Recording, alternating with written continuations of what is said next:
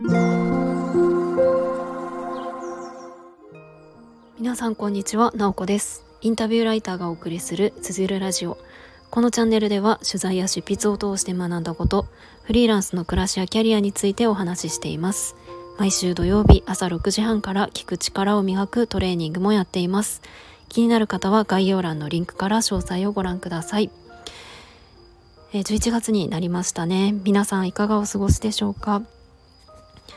なんだか11月と思うと随分寒くなるかなと思っていたんですけれどもまだまだ日中は暖かいなっていう感じがしております。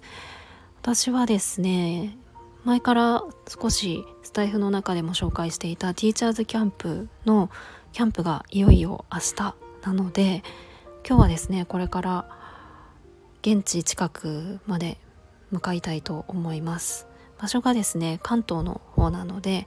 えー、少し遠出になるんですけれども天気も良さそうですごくキャンプ日和だなと思っています、まあ、10人くらいでねやる10人でキャンプをするんですけれども本当に、まあ、どんな時間になるのかすごく楽しみとドキドキとっていう感じで、えー、明日を迎えたいなと思っています。でですね今日は最近読んだ本の紹介をしたいと思います。本のタイトルが新感覚。新感覚の新は心という字です。絶望からえ正しい絶望から始まる究極の希望という、まあ、副題がついておりましてこれはノージェスさんという方が書いている本です。あの私ですね以前からこれもスタイフで話していることが時々あるんですけれども量子力学がすごく好きでですね、まあ、量子力学って何かというとあの素粒子、まあ、一番この物質とかを構成している最小単位っていうのが素粒子で、ま、もちろん当たり前ですけれども人の目には見えないんですよね。でこの素粒子ってすごく不思議な性質を持っていて、えーと、粒にもなれば波にもなるその形が変わっていくんですね。でそれが、まあ、多くの物質だったらなんか温度の違いとかで固体とか液体になったりとかすると思うんですけれども素粒子っていうのは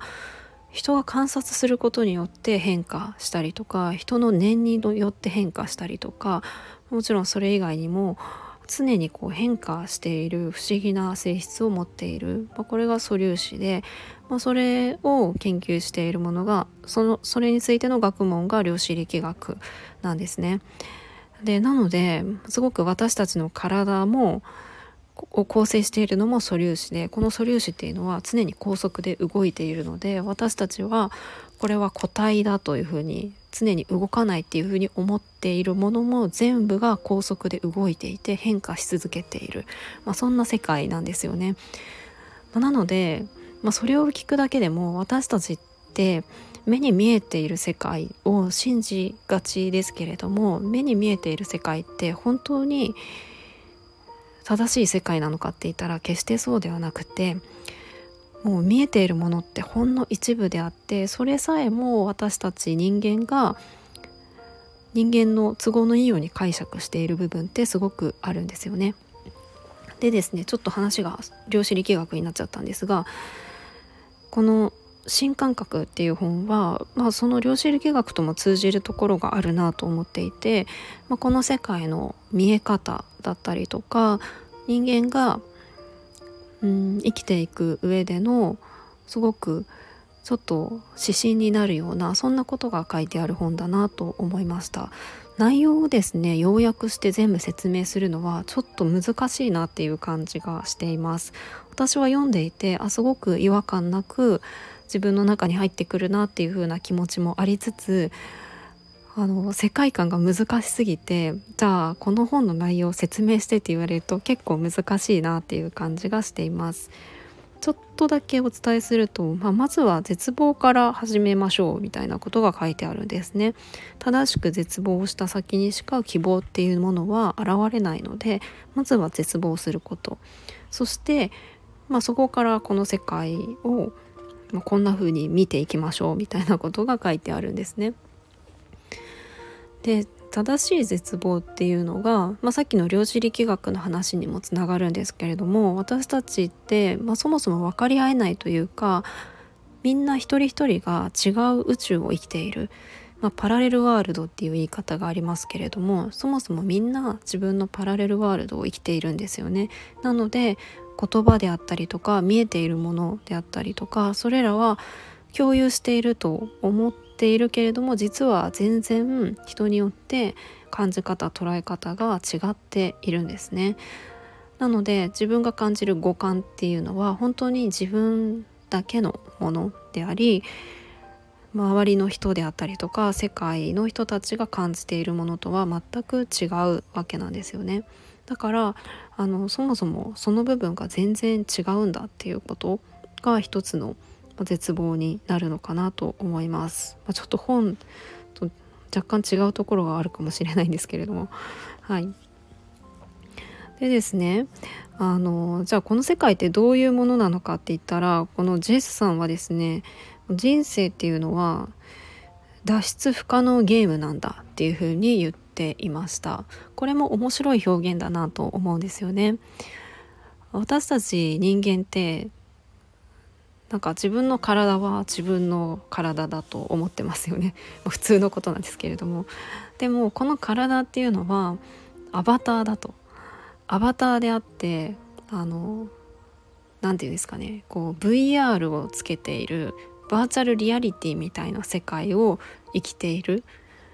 人間にしか人間っていうアバター自分の体はアバターであってこの地球上は、まあ、よくゲームの中の世界ってありますけれどもそのゲームの中の世界を生きているものなんだっていう風に捉えているんですよね。だから簡単に言うとゲームをやっている時って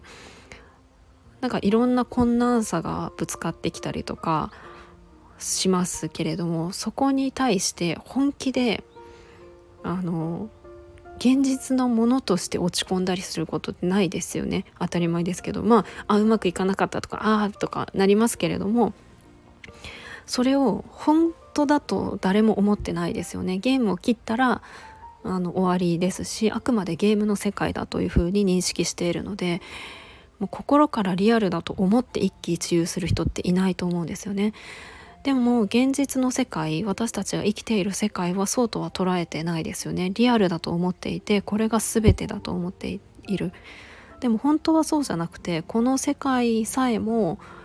VR のゲームのようなものなんだっていうふうに言っているんですよね、まあ、そうするとすごく何て言うんでしょうかね。いちいち一つ一つのことに一喜一憂するというよりかはそもそも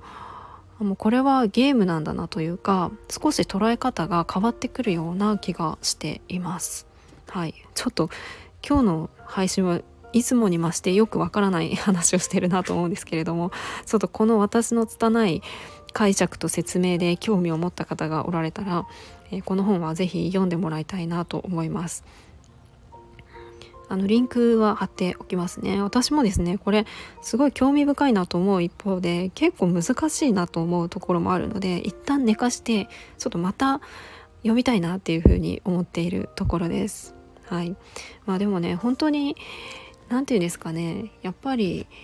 最近特に思うんですよね。この世界ってこうどうなってるんだろうなというか知らないことってたくさんありますよね。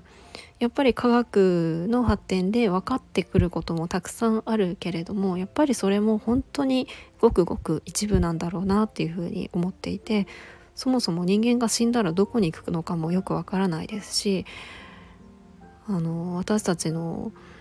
生きてる世界が